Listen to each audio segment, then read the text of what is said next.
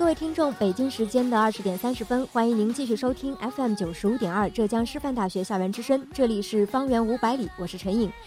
虽然啊，最近的天气一直都不是很好，可能很多同学呢也宁愿窝在寝室里，不愿意出门。那也希望大家听了我们这一期的方圆五百里之后呢，有这样一种冲动，想出去走一走，看一看。那本期的方圆呢，还是为大家带来了精彩小资讯、嘉宾乐分享以及在那不远方三块内容。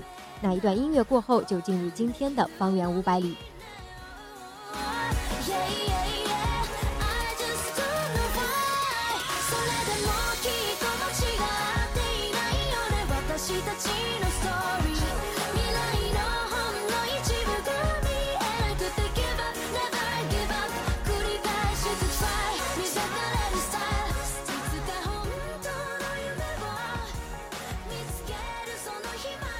那首先，我们精彩小资讯的第一则资讯呢，就能够满足你的猎奇心理了，那就是木凡西点的盆栽蛋糕。说起盆栽蛋糕啊，它当然不是真的吃盆栽了，它是一种根据外形而定的创意蛋糕。外形呢，虽然是一个非常精致可爱的盆栽，但是实际上里面的泥土是由蛋糕制作而成的，非常的美味。一个小巧精致的花盆里，松软的泥土当中插着几朵精致可爱的小花，非常的好看。那也记不得是谁曾经说过了，美食是眼与口的共同享受。也许你会问，是怎样做到这么以假乱真的？那其实都归功于我们再熟悉不过的奥利奥饼干了。碾碎的奥利奥撒在蛋糕的表面，就像一层松软的泥土。刚过了双十一啊，身边也多了许多嚷着钱包变瘦要去吃土的小伙伴。那么现在机会就来了，你还在等什么呢？走出师大几步路，买一个盆栽蛋糕，一起吃土吧。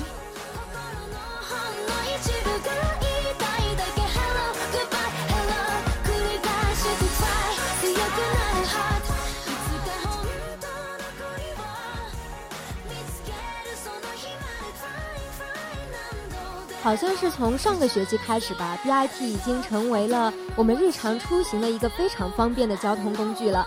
那么最近啊，这个 BIT 已经从土豪金变成了神秘蓝，来了一个大变身。这个 BIT 二号线啊，已经是轰轰烈烈的建设起来了。它的终点站呢，设计在了火车南站。那也就是说，同学们在放假回家的时候，可以不用再挤校车和三三零了。最近，金华交通局就 BRT 二号线的站台设计、它的车辆车贴形状以及颜色呢，开始向广大市民征求意见。从目前亮相的三款备选车型来看呢，车身都已经从原先的土豪金换成了神秘蓝。那不知道大家对于这个改变又有什么样的看法呢？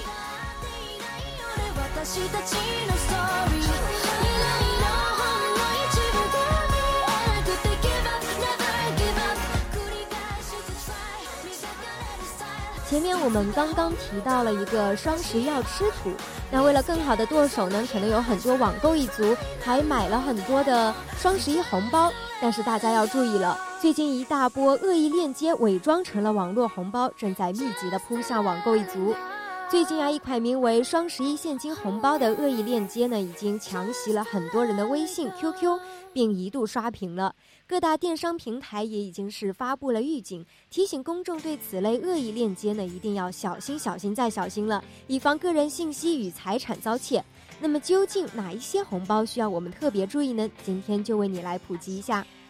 首先，需要个人信息的红包千万不要碰。其次呢，分享链接抢红包往往与欺诈是挂钩的，与好友共抢的红包也需要谨慎了。当然了，像高额红包这种天上掉馅饼的事情啊，肯定是不可信的。除此之外呢，我们还要警惕 AA 红包的骗局。最后，如果拆红包需要输密码的话，那恐怕也是有诈的。不管剁没剁手，双十一已经过去了，我们或许没有好好珍惜，直到失去了才追悔莫及。但是不要紧，双十二正在靠近，小伙伴们是不是屏息凝神的准备杀红眼呢？前方高能预警，红包还需小心哦。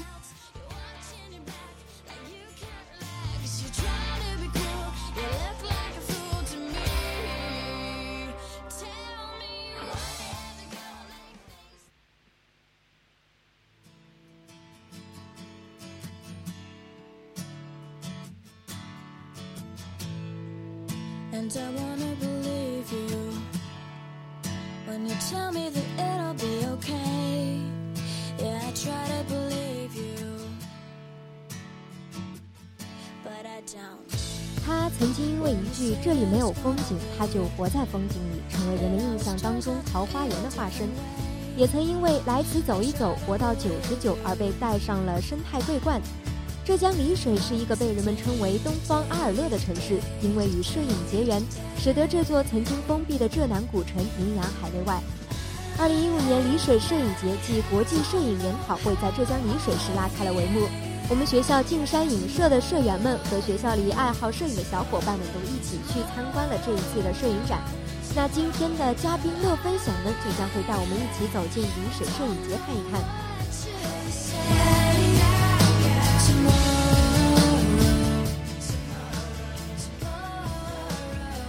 来自不同国家、不同地方的摄影作品，不一样的创作手法，不一样的艺术呈现方式，大家肯定也是感触良多的。那么今天我们就请到了一位资质颇丰的神秘嘉宾，让我们一起和他一起回味一下摄影展的点滴吧。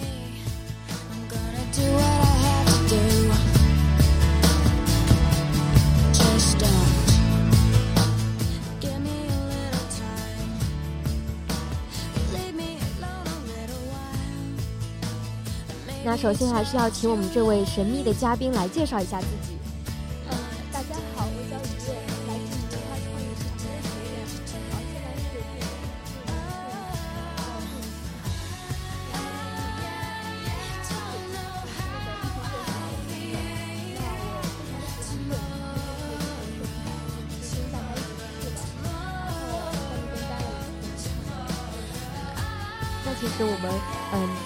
这位学姐感觉有一点紧张啊。其实我们在外间聊的，嗯，挺开心的，因为我觉得学姐她去看了这一次的嗯摄影展的话，感想也是很多。那我们呃于月学姐这一次去参观了二零一五年的丽水摄影节的话，你觉得你对这次摄影节的整体印象是什么？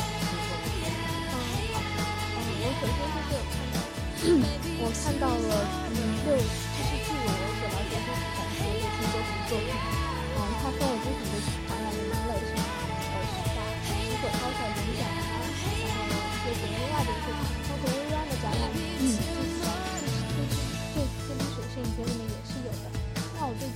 摄影节整体的感觉就是它的嗯视角非常的丰富，那影像的展示手段也非常的多种多样。嗯，其中有一些对我印象比较深刻，就是他们具有形式感，很具有形式感。嗯，等会儿想跟大家分享几个。比较嗯记忆深刻的作品，嗯，那可能于月学姐去了这一次的摄影展的话，可能就第一印象吧，应该说是第一印象，可能觉得它有一些。形式主义，或者说是有一些作品的形式感非常的强。那你会不会有一些作品，就是呃印象特别深刻，或者说你从中得到了一些什么灵感之类的？有的。其实我觉得形式感不是一件坏事，因为摄影它仅仅作为一个嗯嗯摄影的话，那它可能所展示的内容稍微有些少。那它加上一种影像艺术，加上一些形式装置啊、行为艺术啊，那它能够更深刻、更加直接的表达作者的观点。所以我觉得，嗯，这次展览的话，嗯，它这种形式感它是有好有坏的。那我印象深刻的有一个叫于子琪的一幅青，它这个作品的形式是什么呢？就是以。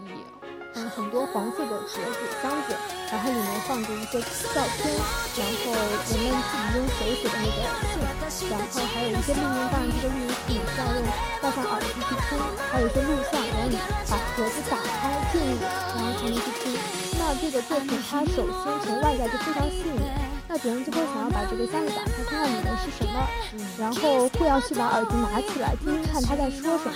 那其实这个作品它本身想要表达的是一种。就是生活中有一些隐性、有一些阴影的角落，我们是没有办法向别人诉说的。很多人他有些阴影，或有些顾虑的时候，没有办法跟别人讲。那那作者就以一种女性独特的视角，然后加上这种外化的表现形式，让更多人去倾听、他们去了解。我觉得这个作品对我的印象还是，我对这个作品印象还是蛮深的啊。当然。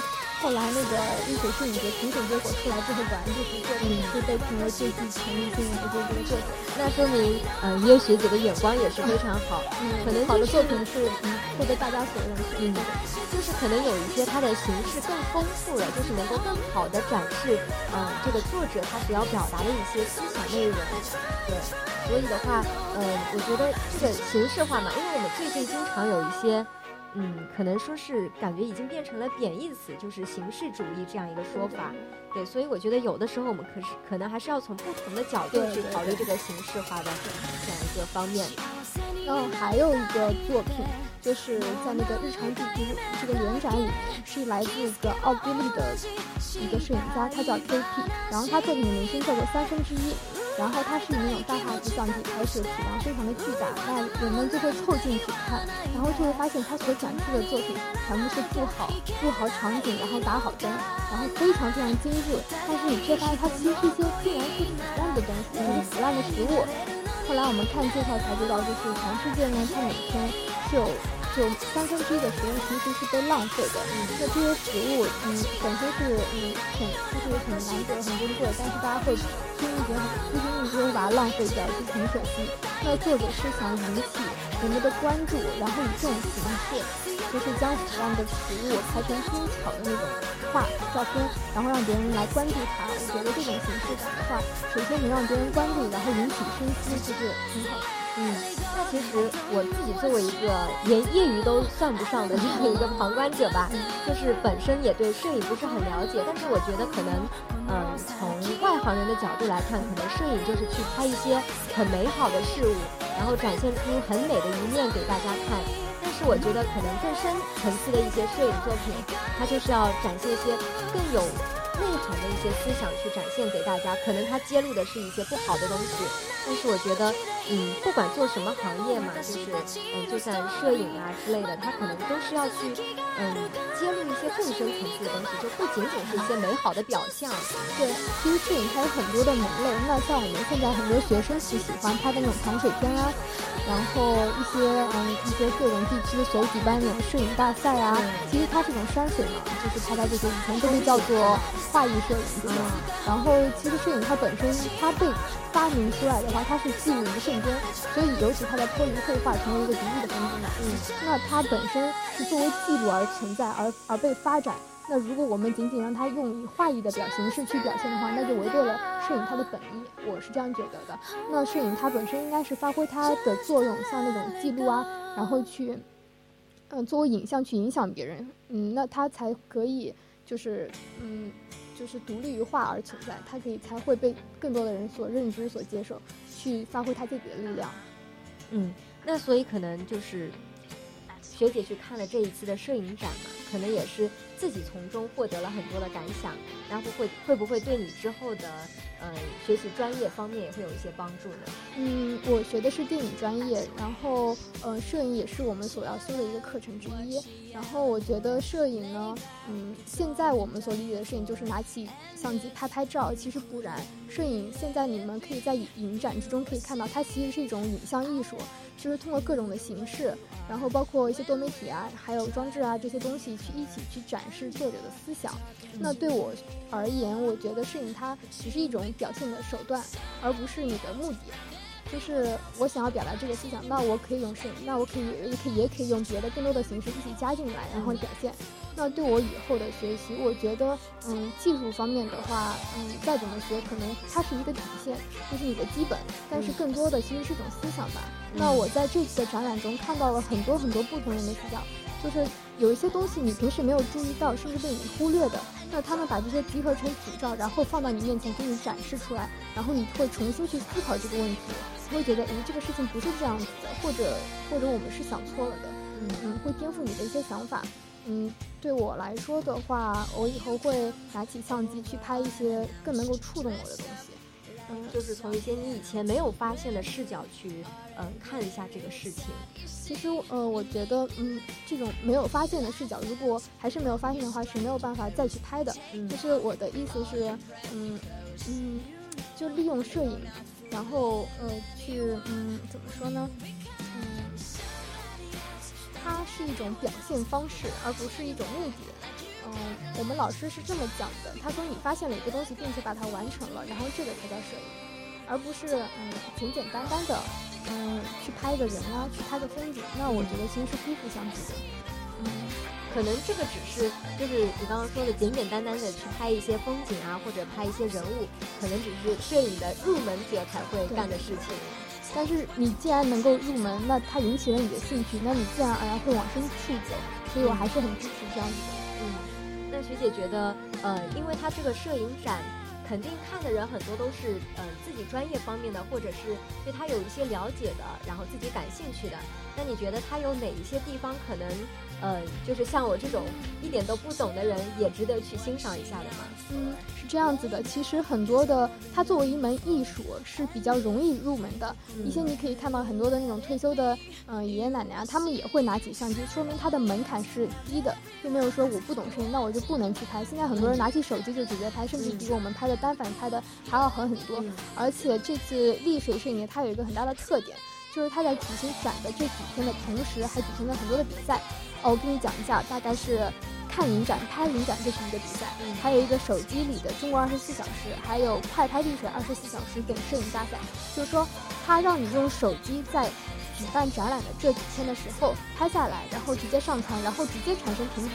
嗯，就是他将这种就是比赛的形式，就是让所有人都能参与进来，所以它是一个嗯，我觉得不是一个没有不懂就不能加入的一个事情。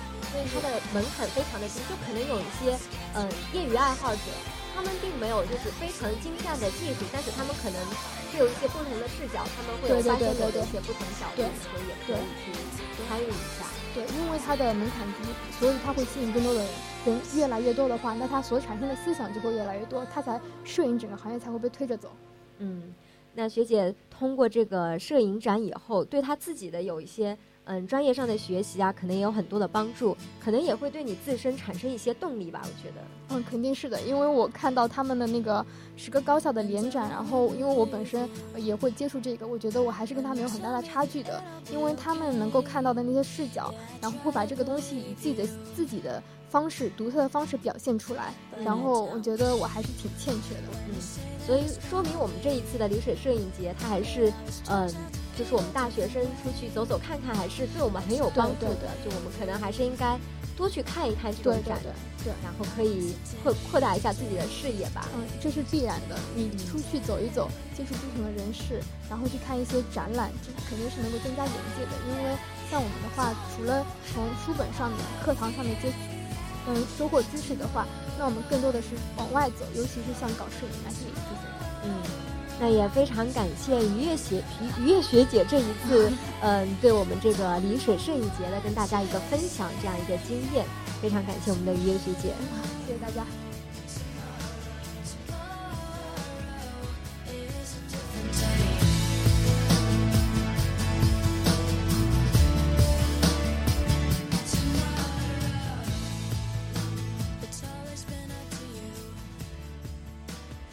实发现和记忆一座城市的美丽呢，有很多的途径。那我们的摄影就是其中之一了。镜头下面虚虚实实反映的就是我们的生活。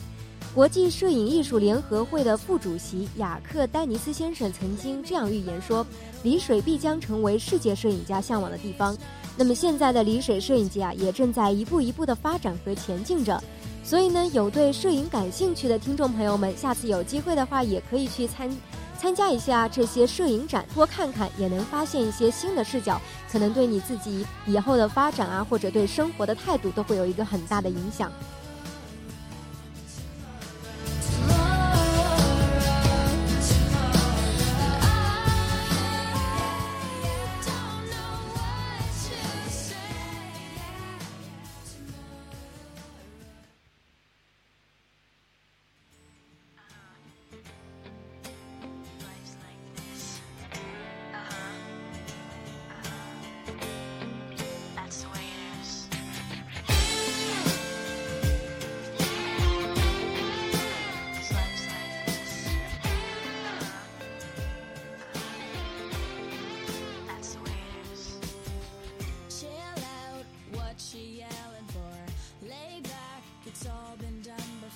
那我们最后的在那不远方为大家推荐的是一个文艺青年的集聚地——猫的天空之城。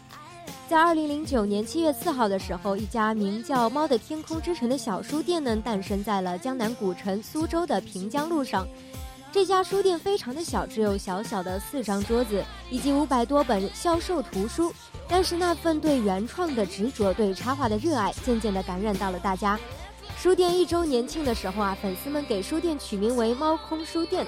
那到今天为止呢，猫空已经发展成为了连锁书店，分布在了苏州、南京、常州、扬州、上海、西塘，还有昆明、丽江、杭州等地。其实我今年去了西塘的时候，也看到了这家“猫的天空之城”的书店。进去呢，还参观了一下，确实是，呃，非常适合文艺青年的这样一个地方。因为这个猫空，它只贩卖自己设计的一些产品，它有自己的一个喜好。它的一大特色呢，就是可以在选定的日子里面寄明信片、寄礼物给你的朋友，或者说是你自己。其中寄给未来是猫空的专利，这几个字啊，随时都在猫空的明信片墙上。那这家书店呢，当然是以图书销售为主了，他们经营着旅行、艺术、绘绘本和文学四类书籍。他们在这里主要是卖自己设计的明信片，然后在很多朋友的帮助之下呢，已经出版了将近一千种明信片，当然基本上都是关于苏州的。这里还有一面明信片墙，名字叫做“寄给未来”。你可以在这里写了明信片，然后放在你选定的日期格内。到了那一天的时候呢，这个猫空就会帮你寄出去。也许是给你的朋友，也许仅仅是给未来的自己。这面墙呢，也是全国唯一的一面，是猫空的镇店之宝。一家书店就可以温暖一整座城市。每个人的心中呢，都有一座天空之城。有些人可能只是在每次抬头仰望苍穹的时候，看见了那厚厚的云层投影出它的影子。那更多的人可能已经不记得自己上一次抬头看天是在什么时节了。但是这个猫空之城却是少有的第三种情况，得以具象化的梦想，让越来越多的文艺青年慕名来到此地，交流着他们那些大大小小不一样的梦。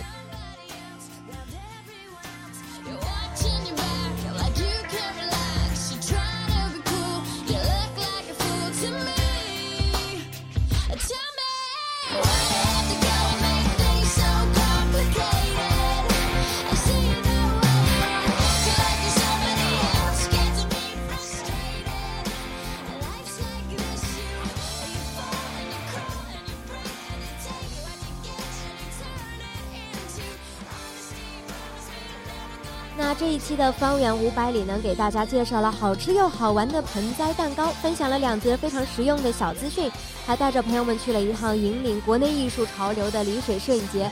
最后呢，还给文艺青年们另一个精神家园。那听了这么多，是不是很想去逐一体验呢？那就赶快行动起来吧，真正的奥妙还在等着你发现呢。这里是方圆五百里，给听众朋友们分享我们身边好吃好玩的一些最新讯息，介绍有趣有活力的好去处。那下期我们还是不见不散。我是陈颖，拜拜。